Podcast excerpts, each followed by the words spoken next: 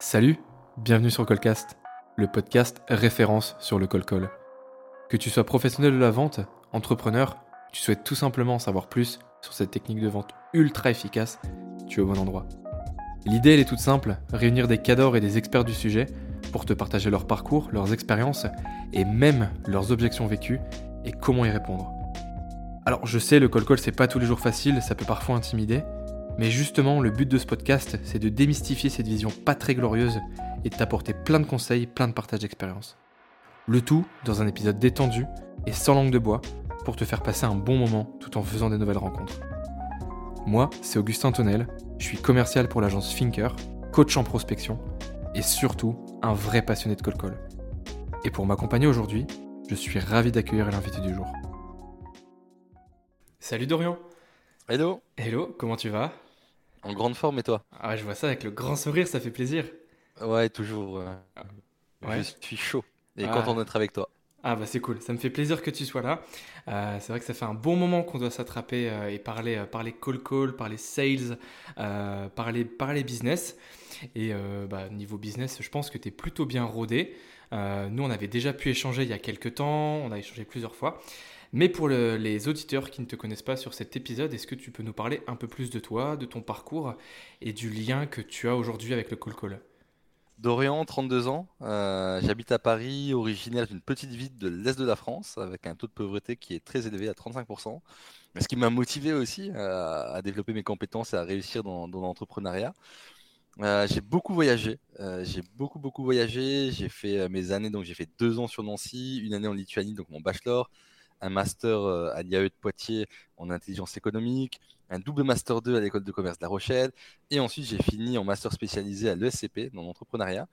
Comme tu peux le voir, hein, j'ai changé à chaque fois de, ville et c'était euh, génial. Euh, je commence l'entrepreneuriat hyper jeune, je commence mes boîtes à une vingtaine d'années, donc toujours dans, dans la mise en relation, parce que je vendais des ceintures de pantalon qui résistent à 2200 kg, après j'ai vendu des arcs, j'ai vendu des lance-pierres, donc franchement je vendais tout de produits sur le secteur de l'outdoor. Carrément. Et, euh, et ensuite, lié à ça, je m'étais dit, ok, bah, si moi j'arrive à vendre ces produits, d'autres étudiants plus intelligents que moi vont être capables de les vendre. Et donc je me suis dit, je vais monter une junior entreprise externalisée, un peu comme ce que tu peux voir dans les écoles de commerce. Ouais, ok. Et donc, j'ai monté une JE en dehors des écoles. Et donc là, j'ai commencé à faire des études de marché. Et ce que je disais aux étudiants, c'était dans le marketing, autant utiliser tes compétences dans le marketing. Et donc, au lieu de faire euh, différents types euh, de, de travail, moi, ce que je te propose, c'est de faire des études de marché et je te rémunère sur euh, 1000 à 1200 euros. Je te donne euh, 40% Mhm. euh, des 1000 euros, par exemple. Et moi, je prends, je prends 60% parce que je t'ai apporté le lead et parce que je relis et je suis garant du travail. Ok. Euh, donc c'était génial, ça fonctionnait, ça me faisait plusieurs centaines, milliers d'euros par mois.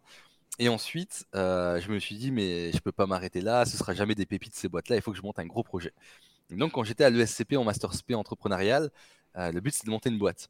Et donc la première idée que j'avais, c'était de digitaliser les agents sportifs dans le secteur du foot. Et là, je me suis, je me suis rendu compte qu'il y a un gros lobbying, c'est très compliqué. D'accord. Et je me suis dit, ça va pas être cette boîte-là que je vais monter, ça va être une autre boîte. Et donc, je parle de l'influence marketing à Sylvain, parce que quand je vendais mes ceintures de pantalon, je les envoyais aussi en parallèle à des influenceurs sur YouTube, donc des YouTubeurs, pour faire la communication des produits. Ok. Et donc là, je, je mets des codes promo, je me rends compte que ça fonctionne bien, que c'est utilisé. Et je me dis, mais génial, en fait, l'influence marketing, ça fonctionne. Sur le secteur outdoor, chasse et pêche, c'est-à-dire que ça peut fonctionner vraiment sur tous les secteurs d'activité, parce que c'était une niche. Et donc, je lui parle de mon idée et il me dit, écoute, euh, c'est une très très bonne idée. Je pense qu'il faut qu'on se lance là-dessus et qu'on y aille. On décide de lancer Ivancy. On lance Ivancy, donc euh, 2016, on est étudiant. Euh, 2017, Ah oui, quand on l'est lancé, euh, quand t'as lancé t'étais étudiant du coup encore? Ouais, j'étais étudiant. C'était euh, c'était un projet scolaire de- du master spécialisé. Et euh, donc, au lieu de faire un stage en fin d'année pour valider mon cursus à l'ESCP, j'ai préféré monter, euh, monter notre boîte. Et, euh, et donc, on lance Ivancy. Ivancy, qu'est-ce que c'est? C'est une plateforme d'influence marketing. Et on a grossi très, très rapidement parce qu'en l'espace de 5 ans, on est passé de 0 à 130 salariés. On a fait 7 millions d'ARR, 90% via le call call, donc on pourra en parler après. Et donc on était des experts du call call Trop et cool. pas seulement en Europe, parce qu'on a fait 35% de ces 7 millions d'ARR hors France. D'accord. Euh, donc on a, on a réussi en Allemagne, on a réussi en Espagne, euh, et même à la fin, quand on a été racheté, on était en Italie, on pourra, on pourra en, en parler discuter, euh, ouais. plus en détail après. Euh, on lève 6 millions 5, sur les 6 millions 5, 4 millions de dilutifs, euh, 2 millions 5 de non dilutifs. Euh, donc on développe la boîte et là on devient leader sur le sujet de l'influence marketing. Et donc le concept était assez simple. Hein. On crée une plateforme, les influenceurs sont dessus, match avec des produits, font une collaboration mais sans rémunération. D'accord. Le but c'était de se dire on est sur de l'authenticité. On ne paye pas contre une collaboration. Si tu aimes un produit, tu dis que tu l'aimes bien. Si tu l'aimes pas, tu dis que tu l'aimes pas. D'accord. Euh, on a même été la première plateforme d'Instagrammeurs au monde. Donc on est les premiers à s'afficher en disant plateforme pour les Instagrammeurs pour faire des collaborations non rémunérées. Donc nous on appelle ça le Free Store. Euh, on développe la boîte, on rachète une société euh, pendant le Covid, Lucette, qui a 250 000 consommatrices beauté test. donc on rajoute ces consommatrices beauté test à notre plateforme et à nos influenceurs. Et avec ça, on pouvait faire de l'influence marketing et générer des avis sur des sites quand on faisait des lancements de produits. D'accord. Donc, admettons que tu es une marque cosmétique, tu fais un nouveau lancement de produit, tu as besoin de crédibiliser ton produit, bah, tu utilises Ivancy Lucette, donc Lucette qui était dans Ivancy, mhm. pour crédibiliser ton lancement de produit et tu peux générer 500 avis en un mois, 1000 avis en un mois, 2000 avis. Et donc, quand, les, quand tes clients ils vont aller sur la fiche produit, ils disent Ah ouais, mais ce produit est aimé par tout le monde, c'est incroyable. euh, donc, on rachète cette boîte-là, on continue de, de se développer. Et euh, ensuite, on décide de faire une série B. Donc, on voulait lever entre 10 et 20 millions d'euros. Mhm. Est-ce que tu peux expliquer le un petit peu la, notion de série B?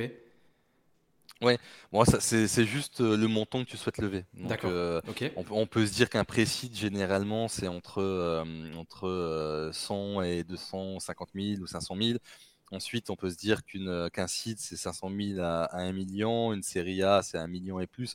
Après, ça dépend de tes marchés. Aux US, la série A, c'est pas les mêmes montants qu'en France. Mhm. Donc, franchement, ça, varie. Mais c'est le montant, euh, c'est pour donner un range, une idée du montant qu'on a levé. D'accord. Euh, donc, on veut lever ce montant-là, entre 10 et 20 millions d'euros. Et là, euh, on commence le roadshow. Donc, le roadshow, c'est on commence à discuter avec des investisseurs pour lever, lever les fonds. Mhm. Et au bout d'un mois, même un petit peu moins, on reçoit une proposition de rachat de la boîte. Et donc, on vend à Evency un fonds d'investissement américain qui s'appelle PSG. Et ce fonds-là a racheté 10 sociétés. Ils ont créé un groupe qui s'appelle Skippers, mhm. qui, est, euh, qui, est, un très beau groupe aujourd'hui. Et donc, euh, c'était assez marrant parce qu'à Evency, on était 130. Skippers, l'intégralité de ces boîtes, on devient 550, euh, présents dans différents continents, tu vois, sur les US, en Amérique latine, dans les différents pays d'Europe, avec des, des, locaux vraiment un peu, un peu partout. Donc, on avait une dizaine de locaux, donc c'était euh, c'était incroyable de voir toutes, toutes, ces équipes. Et donc, on rejoint Skippers. Et Skippers, c'est une société spécialisée sur le customer experience, donc l'influence marketing, euh, le feedback client, la fidélisation. donc voilà, ça englobe vraiment tout ce qui touche à la relation euh, client. On rejoint Skippers. Euh, j'ai hum, alors j'ai pas d'obligation de rester, mais je reste pendant un an pour plusieurs raisons. Un, c'est faire la passation avec mes salariés, mhm. et deux, je trouve ça hyper intéressant de me dire, bah, je vais voir comment euh, fonctionne une société qui fusionne 10 boîtes en très peu de temps. Mhm. Et donc c'était incroyable d'un point de vue connaissance. ma première mission, c'est de fusionner 160 salariés à peu près sur, sur le marché européen. Euh, donc je fusionne Octoly à Evency en Europe. Et le CEO d'Octoly devient le CEO du groupe aux US. Euh, et, euh, et, ensuite, ma deuxième mission, c'est d'être SVP General Manager Europe de Skippers et donc gérer, le marché européen. Donc, dans les marchés, j'avais Italie, Espagne, Allemagne, Suisse, Autriche, Belgique, Portugal. on avait les UK, mais on ne les démarchait pas. Mhm. Mais on, on, avait quelques clients qui, qui provenaient des UK. Euh, je fais ça pendant un an, j'apprends énormément de choses.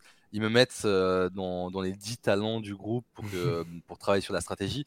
Donc j'ai la stratégie en interne, je vois comment fusionner les boîtes, c'est quoi les, questions que le CEO se pose. Et au bout d'un an, je décide de partir.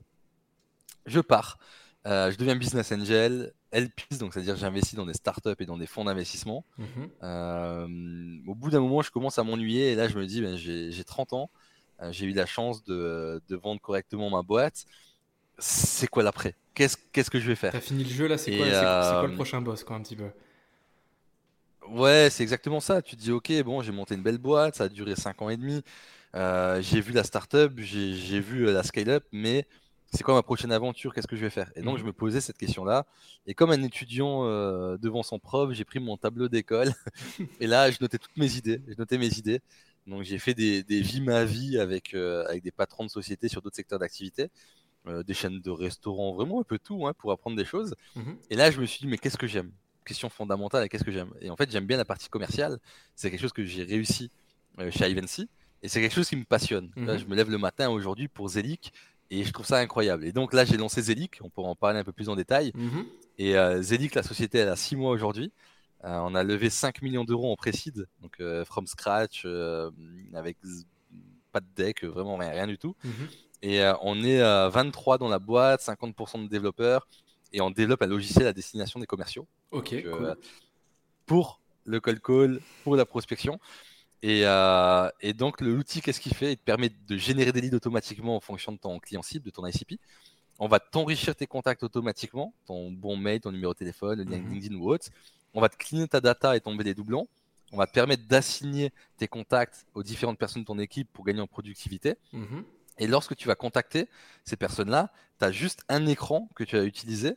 Et avec cet écran-là, tu vas pouvoir faire du multicanal, SMS, LinkedIn, WhatsApp, appel, email. Tu vas pouvoir faire des tâches, des séquences, les automatiser. Il y a l'IA qui entre en jeu.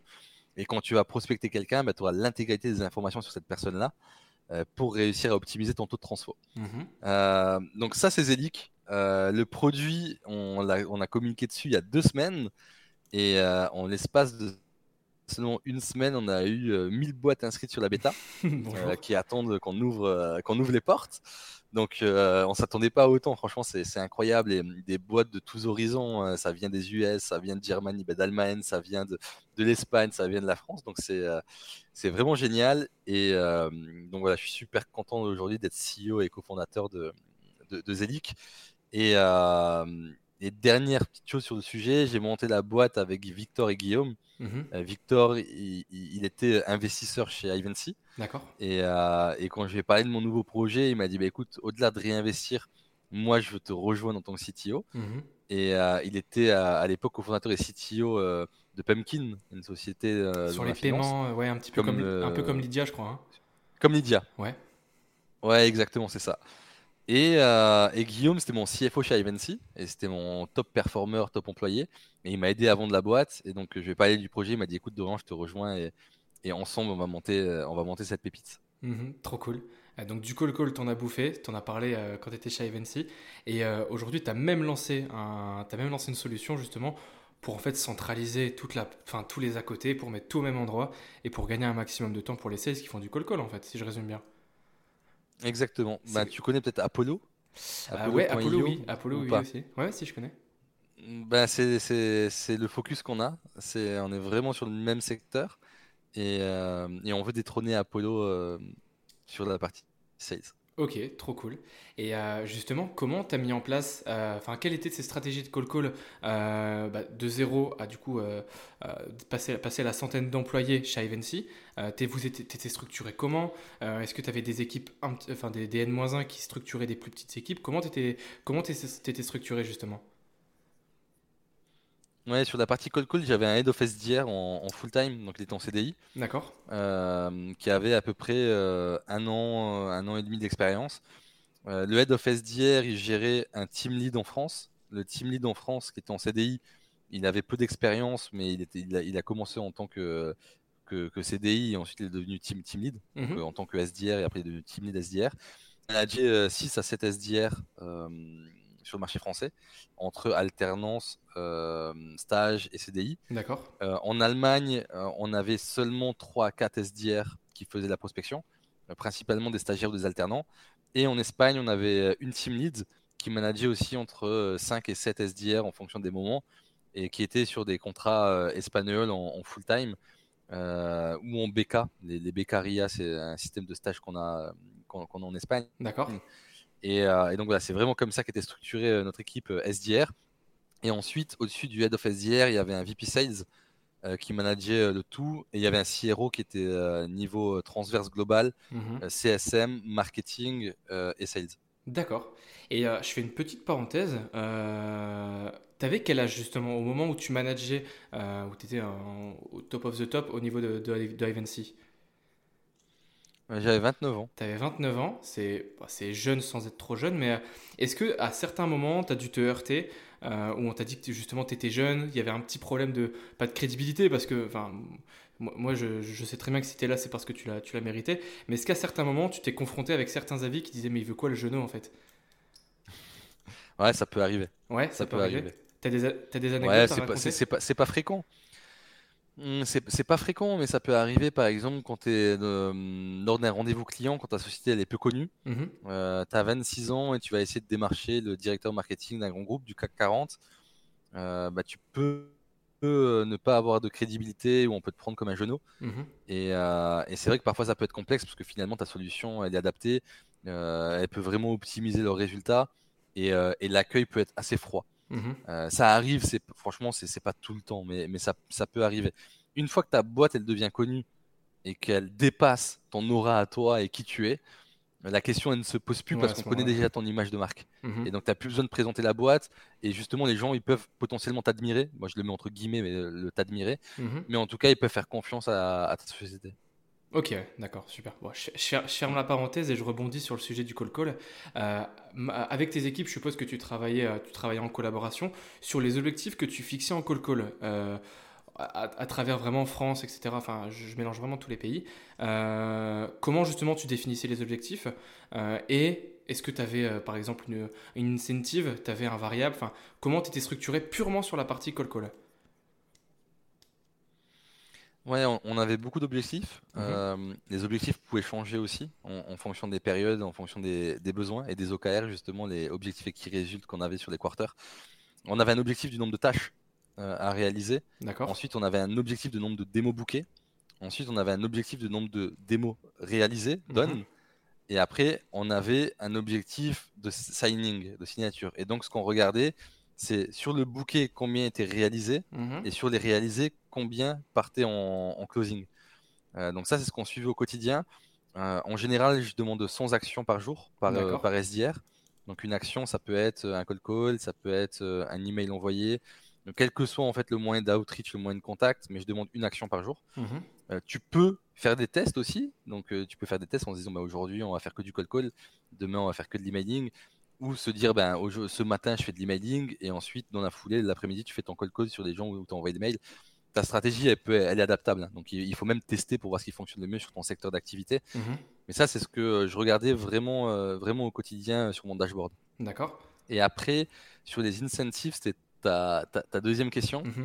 Euh, sur les incentives euh, ils pouvaient multiplier par 3 leur, leur salaire s'ils avaient 100% d'efficacité. euh, et notre système de primes changeait euh, tous les deux à trois mois parce qu'on voulait tester des choses. Donc tu pouvais avoir par exemple 50 euros euh, la démo, le mhm. bouquet. Après, c'était, tu pouvais avoir 50 euros ou plus si c'était une démo de qualité en fonction de la typologie du compte que, que tu avais eu. Mhm. on avait un système de challenge, donc on avait des challenges hebdo, mais pas toutes les semaines, mais de temps en temps. De temps en temps, on le faisait sur une, sur une période, donc ça pouvait être du, de l'hebdo sur un mois. Ensuite, on arrêtait. Après, on faisait un gros challenge trimestriel mhm. avec un plus gros gain à la clé. Euh, on mettait des systèmes de binôme en place. Donc, euh, tu avais un SDR qui pouvait être associé à nos comptes exécutifs et toutes les X semaines, on changeait. D'accord. Euh, pour, pour, pour, travailler le format. Et donc, voilà, ce que tu avais, c'est vraiment une incentive au résultat.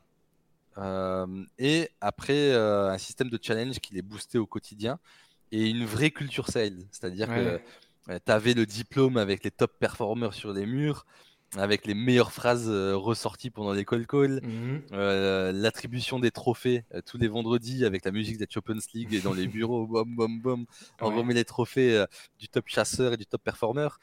ouais, on, vraiment une vraie une culture sales comme on adore. Quoi. Ouais. Bah, comme j'adore aussi. Et justement, il y a beaucoup de boîtes euh, qui prennent pas le pari de mettre une culture sales. Euh, c'est un choix parce que bah, justement, elles veulent mettre tout le monde au, même pied d'égalité. Il y a même certaines boîtes où les top sales, on va les foutre un petit peu au placard pour pas euh, pour pas dégoûter les autres. Euh, quel serait toi ton conseil justement pour mettre une culture sales, mais dans l'idée de on monte, on fait monter tout le monde en compétences. C'est pas de la concurrence entre chaque sales. Euh, on est vraiment là, c'est, enfin, on est tous ensemble, on va tous au charbon ensemble, et c'est pas chacun chacun pour soi mm. quoi. Alors premièrement, si tu connais des, boîtes où ils mettent de côté les, top performers, moi je veux bien les accueillir. Donc euh, je te mettrai en contact. Très, très, très, ah ouais, très ouvert pour les avoir chez Zelic. Euh, ensuite, ce qu'on met en place, c'est le team spirit. Donc, il y a l'esprit d'équipe. Et ça, c'est une des valeurs qu'on en interne, qu'on incarne et sur laquelle on communique. Mhm. Euh, pour te donner un exemple, chez Zelig, 90% des gens sont euh, pas sur Paris. Donc on a des bureaux, là je te parle des bureaux, mais les personnes habitent en Macédoine. Euh, on a notre head of marketing qui vient de Bali, mais elle est, elle est à Paris aujourd'hui. Mais sinon, c'est split. On en a à Lille, on en a à Troyes, à Toulouse. Donc voilà, on est vraiment split. Et tous les mois, tous les mois et demi, on réunit l'intégralité des équipes pour le côté Team Spirit, pour incarner notre valeur. Et pour revenir maintenant sur les sales, donc pourquoi je te parle de ça, c'est ton sales, il peut être individuel sur ses objectifs, mais il faut qu'il soit collectif parce qu'on fait aussi des objectifs collectifs. Mhm. Et, euh, et donc ça, c'est super important. Et c'est pour ça que, par exemple, toutes les semaines ou toutes les deux semaines, moi, un des conseils, c'est de prendre ton top performer, par exemple, de prendre une étude de cas et d'expliquer pourquoi il a gagné ce deal-là. Mhm. Et il doit expliquer à l'intégralité des équipes commerciales pourquoi il a réussi. Et grâce à ça, tu vas en tirer beaucoup d'insights, beaucoup d'informations, et tu vas réussir à améliorer ton quotidien. Et il faut faire aussi du shadowing, c'est-à-dire que tu prends les top performers et ceux qui arrivent dans la boîte pour leur onboarding ou pour leur ramp-up, tu les mets avec les Tu top les performers, comme ça ils vont pouvoir voir comment exactement comment ils peuvent pitcher. Euh, donc pour moi, il y a de l'individualité sur tes résultats perso, mais en fait c'est un travail d'équipe avant tout parce que tu peux tu peux t'aider. Moi je connais aucun sales en fait aujourd'hui est 100% parfait. Personne n'est parfait. Et donc je pars vraiment du principe qu'on a toujours quelque chose à, à- à s'apprendre et on peut s'entraider au quotidien pour développer nos, nos compétences. Mhm. C'est- en tout cas c'est un des conseils que je pourrais donner. Ok, cool. Le, je me demandais, le modèle que tu as appliqué du coup chez Ivancy, qui a fonctionné, bah, c'est pas approuvé, euh, qui a fonctionné, est-ce que tu l'as dupliqué chez Zelic ou est-ce que justement de par ton expérience, bah, je suppose que tu as pu corriger certaines choses qui ont un peu moins marché chez Ivancy, mais tu es parti de quel constat? Tu es reparti de zéro ou tu as copié la base d'Ivancy que tu as pu modifier avec ton expérience? Alors j'ai lancé Zelic parce que hum, le call call j'adore ça. Ouais, Donc euh, même moi j'en fais de temps en temps avec mes équipes. trop cool. Parce que je dois leur montrer l'exemple. Tu vois, par exemple, un, un CEO, un cofondateur qui dit euh, à quelqu'un de son équipe fais du call call, mais lui qui lui montre pas comment faire, qui en fait pas, Mhm. ça marche pas. Tu dois, tu, tu dois montrer l'exemple. Donc moi j'adore le call call. Et chez Ivancy, vu que c'est le call call qui a fait notre succès, Mhm. eh ben, en fait ce que je me suis dit, ça peut être génial de prendre ces pratiques-là, de les mettre dans un logiciel, parce que je trouvais pas mon bonheur avec SalesLoft, avec Outreach ou avec Apollo, Mhm. et de faire un logiciel qui correspond à mes besoins et à tous les besoins des boîtes entre 10 et 500 salariés par exemple. Mhm. Et ça, c'est, et ça, c'est le focus. Et c'est pour ça que j'ai décidé de, de, de lancer, de lancer Zelig sur, sur le call call. Ok, cool. Ouais, donc justement... pour répondre à ta question, ben, les pratiques, je les ai reprises d'Ivancy. Ouais, c'était ça, j'allais rebondir sur ça. Les pratiques, tu, tu les as reprises et en fait, tu as fait euh, euh, de l'optimisation parce que les pratiques qui ont fonctionné, tu les as gardées. Et ce qui a un peu moins bien marché ou ce qui, fon- ce qui correspondait un peu moins bien à ton, à, à ton produit actuel, à ton service actuel, bah, tu l'as changé pour Zelix, c'est ça? Exactement. Après, on l'a, on l'a adapté. Et euh, chez Ivancy, on était très call call. On faisait de, de l'emailing aussi. Mais là, le but, c'est de se dire, OK, LinkedIn, l'automatisation fonctionne. Euh, même si euh, t'as pas, tu bookes pas ton rendez-vous dans la foulée, mais potentiellement, ça peut te faire euh, du, du branding, donc Mhm. de l'awareness, euh, de, de la connaissance.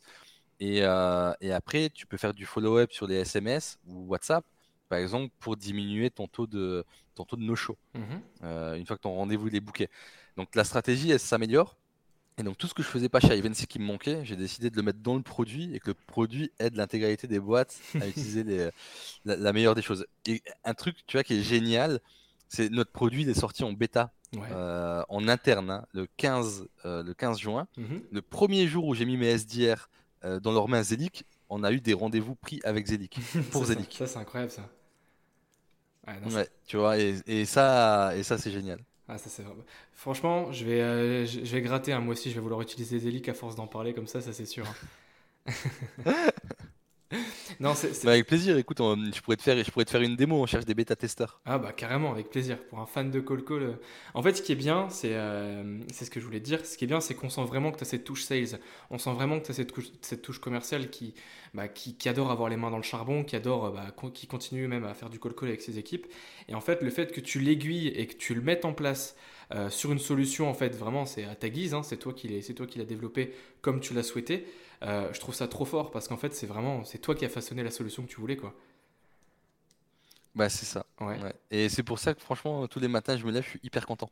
je, suis, je suis hyper content. Alors, pourquoi je te dis ça, c'est important parce que l'influence marketing dans ma boîte d'avant, ça me passionnait pas. Ouais. C'était pas une passion pour moi quand je me levais le matin de faire de l'influence marketing. Et, euh, et aujourd'hui, quand je me lève pour développer ma solution pour les sales, et ben en fait, euh, je suis hyper content. Ouais, ça te fait kiffer. Ah ouais, ouais, ouais, vraiment. Trop cool. Tu as parlé tout à l'heure de WhatsApp, tu as parlé de LinkedIn, tu as parlé du mail également. Euh, moi, pour le coup, je suis un gros fan de l'omnicanal. Je pense que toi aussi, là, au vu de ce que tu as dit depuis le début de, depuis le début de l'épisode. euh, Est-ce que tu as des petits tips sur une stratégie omnicanal que tu as mis en place chez Ivancy, chez Zelic euh, Ou est-ce que je me trompe et toi, non, c'est purement du call-call avec tes équipes? Euh, alors moi, ce que je conseille par exemple, c'est faire du warm-up, c'est-à-dire que tu envoies une séquence de mails, que ce soit le commercial, le sales ops, le marketing, à des leads. Une fois que tes leads ont été warmés et qu'il y a eu un clic ou une action, Mhm. dans la foulée, tes notifications et t'appels. Euh, ensuite, une fois que le rendez-vous il est booké, bah, tu le mets dans l'agenda de ton, ton commercial. Et ensuite, tu vas faire un follow-up et tu vas prévenir de ton rendez-vous X euh, heures avant pour rappeler qu'il y a bien le rendez-vous et pour éviter à tout le monde de faire perdre du temps et professionnaliser les choses. Mhm. Et ensuite, euh, de, bien, de bien mettre ton R1, ton R1 en place une fois que tu as booké ton rendez-vous. Après, sur, euh, sur le- l'omnicanal et sur tout ce qu'on peut utiliser, euh, je pense qu'il y a, hum, il y a du plus et du contre pour chacun, euh, chacun des outils, chacun des fonctionnements. Mhm. Le call call, c'est bien, mais en fait, il faut l'accompagner. Euh, il faut pas faire que du call call. Tu peux avoir une stratégie LinkedIn d'automatisation en parallèle qui va t'aider sur certaines typologies de comptes. On sait très bien qu'il y a certains types de personnes qui vont plus regarder LinkedIn plutôt que décrocher à leur appel lorsqu'ils connaissent pas le numéro. Euh, si tu as du 06, ça fonctionne mieux que du 01. Euh, donc en fait, pour moi, voilà, il y a vraiment une stratégie de 360 et c'est pour ça qu'il faut utiliser tous les canaux possibles et inimaginables Mhm. pour réussir. Même le content, tu vois, le content, on n'en parle pas souvent, mais le content pour les commerciaux, ça peut les aider à générer du lead. Et je pense que toi, tu dois le voir.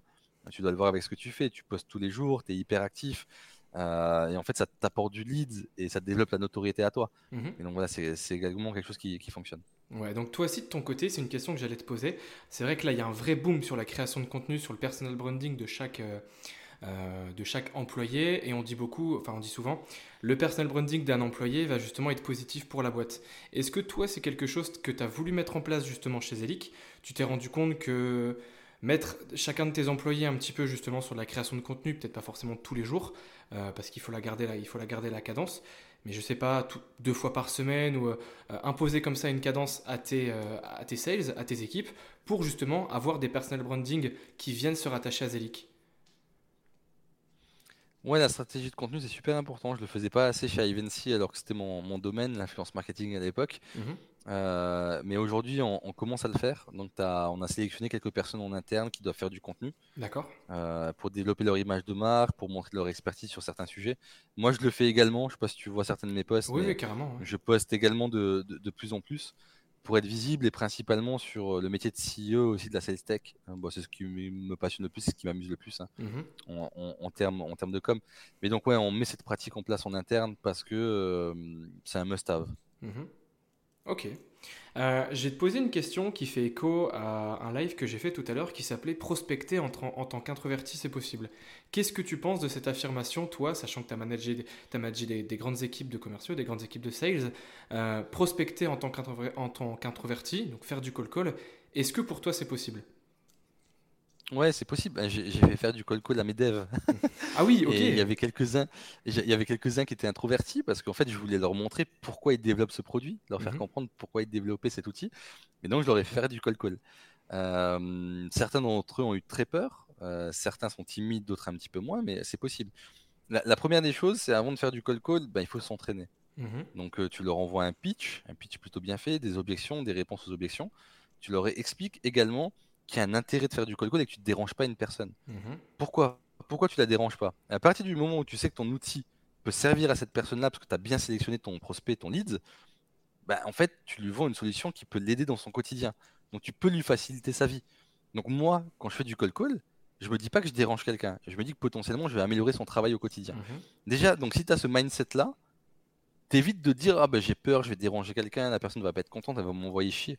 Bah certes, ok, ok, on peut m'envoyer chier à certains moments, mais potentiellement la même personne le lendemain, elle peut accepter le rendez-vous. Mhm. Parce que c'est pas parce que, je- par exemple, Augustin, je t'appelle aujourd'hui, t'es occupé, tu vas faire ton podcast, bah tu vas m'envoyer chier, tu vas me dire écoute Dorian, aujourd'hui j'ai pas le temps, Mhm. Euh, rappelle-moi ou voilà, et tu vas me raccrocher au nez. Non, je suis pas comme ça. Demain, Non, non, je suis pas comme ok, bon, en tout cas de- demain, demain je te rappelle, potentiellement, bah t'es pas en enregistrement, t'as un peu plus de temps, tu vas m'écouter. Mhm. Donc c'est aussi une question de timing. Donc c'est pas parce qu'en fait une personne est raccrochonnée qu'elle n'aime pas ta solution ou qu'elle t'en veut, qu'elle t'en veuille sur un sujet. Mhm. Euh, et également, en fait, quand une personne te dit non, il faut pas le prendre personnellement, c'est du pro. Donc, tu vois, à partir du moment où tu expliques ça aux personnes et qu'elles le comprennent et que tu les laisses s'entraîner, donc tu les laisses s'entraîner pendant. euh, normalement, il faut leur laisser 10 jours. D'accord. 10 jours 10 jours, ok. d'entraînement. Les, les personnes font du roleplay, elles s'entraînent à blanc, tu peux leur faire rappeler certaines personnes ou tu peux jouer le rôle avec elles. Et à partir du moment où tu vois qu'elles ont le bon pitch, là tu les lances dans le bain. Hyper intéressant. Et euh, du coup, je vais te poser deux questions.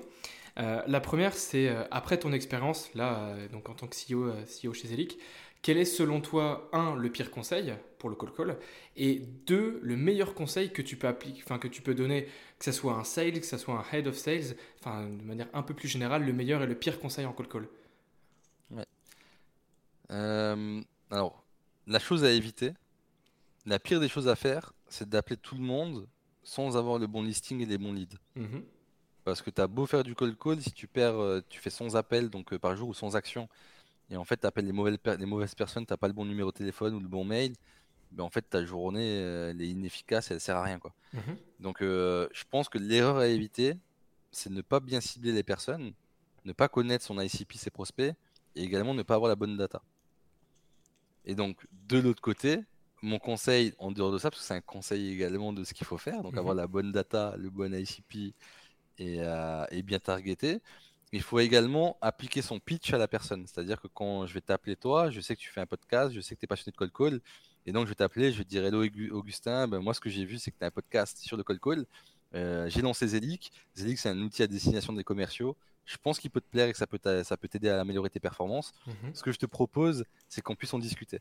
Et tu vois, donc j'ai vu que tu faisais des podcasts, je sais que tu es expert du cold call, je vois que tu es visible, je te contacte, je te donne des arguments. Mhm. Bon, bien sûr, euh, si je le fais euh, vraiment, je te donnerai un peu plus d'arguments ou un peu plus de choses Oui, là c'est en disant bah, je t'ai vu sur LinkedIn, tu as posté à telle et telle heure tel et tel sujet.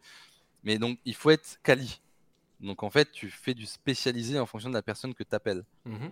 Et, euh, et ça aussi, c'est super important pour que la personne se sente visée et qu'elle se dise pas elle appelle Pierre-Paul Jacques et c'est la même chose. En fait, quand tu je reprends ce que tu as dit tout à l'heure, quand tu as parlé des sans-actions, j'aime bien cette notion de sans-action et non pas sans appel, euh, parce qu'en fait, sans appel, euh, quand je dis 100, c'est bien le chiffre 100, hein, c'est pas 100 SANS. hein. Mm. Quand je dis 100 appels, en fait, ce qui est bien, c'est que derrière, toi, tu peux doser. Pour quelqu'un qui, bah, qui est plutôt introverti, qui est plutôt réservé, 100 appels, ça fait beaucoup. Ça peut, ça peut être ultra challengeant, ça peut faire une grosse montagne à, dépasser, entre guillemets. L'idée d'avoir 100 actions, au moins tu sais que tu as fait 100 points de contact avec ton prospect, euh, mais que derrière, toi, tu as jonglé entre le mail, entre LinkedIn, entre l'appel. Mais du coup, toi, de ton côté, euh, même si c'est 100 actions, quelle est, selon toi, entre guillemets, la, barre minimum euh, auquel il fallait pas, il fallait pas être en dessous à propos des appels? 40, 50, 60 On fait du testing. Mhm. Franchement, ça, ça, ça varie en fonction des SDR, ça varie en fonction des jours. Euh, ton SDR, quand il est autonome et il est senior, tu vas lui dire juste rapporte-moi un certain nombre de leads. Et s'il est meilleur en cold call qu'en mail ou sur LinkedIn, tu vas laisser faire le cold call. Et si c'est l'inverse, tu laisses faire l'inverse. Mhm. Donc à la fin, ce que tu regardes, c'est le nombre de rendez-vous qui ont, euh, qui, qui a pu, qui ont pu être réalisés et sur quoi ça a débouché en termes de contrat. Mhm. Euh, donc euh, après, si c'est des juniors, il faut leur donner une idée et tu peux leur dire, ben voilà, tu vas faire 50% de cold call, 50% de mail par exemple. On va tester ça sur deux semaines, on regarde les résultats et on adapte si ça fonctionne pas. Mhm. Ok, trop cool. Et euh, on va arriver au bout du temps. Nous, de notre côté, où est-ce qu'on peut te retrouver, Dorian? Euh, hyper présent sur LinkedIn, Ouais, je l'ai vu. euh, donc n'hésitez pas, voilà, n'hésitez pas à regarder, à m'écrire, très présent. Euh, J'ai un compte Instagram aussi où je raconte ma vie euh, d'entrepreneur.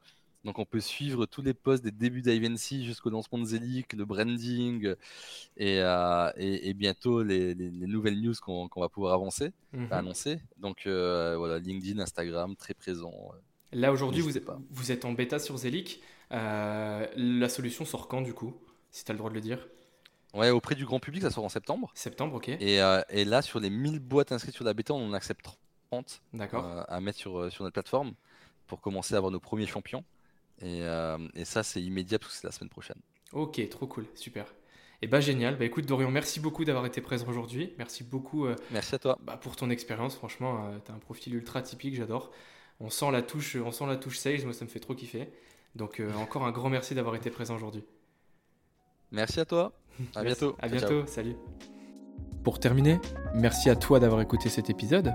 S'il t'a plu, n'hésite pas à liker, à le noter sur Spotify, Apple ou même Deezer. Ça m'envoie beaucoup de force et ça me permet également de savoir comment améliorer ce beau projet. Un énorme merci donc à Starlead, notre partenaire qui nous accompagne depuis le début. Merci à vous. N'hésite pas à aller checker leur site internet, ça me fera vraiment très plaisir. Nous, on se dit à très vite. Et en attendant, rappelle-toi, chaque appel est une nouvelle chance de grandir et d'apprendre. À très vite.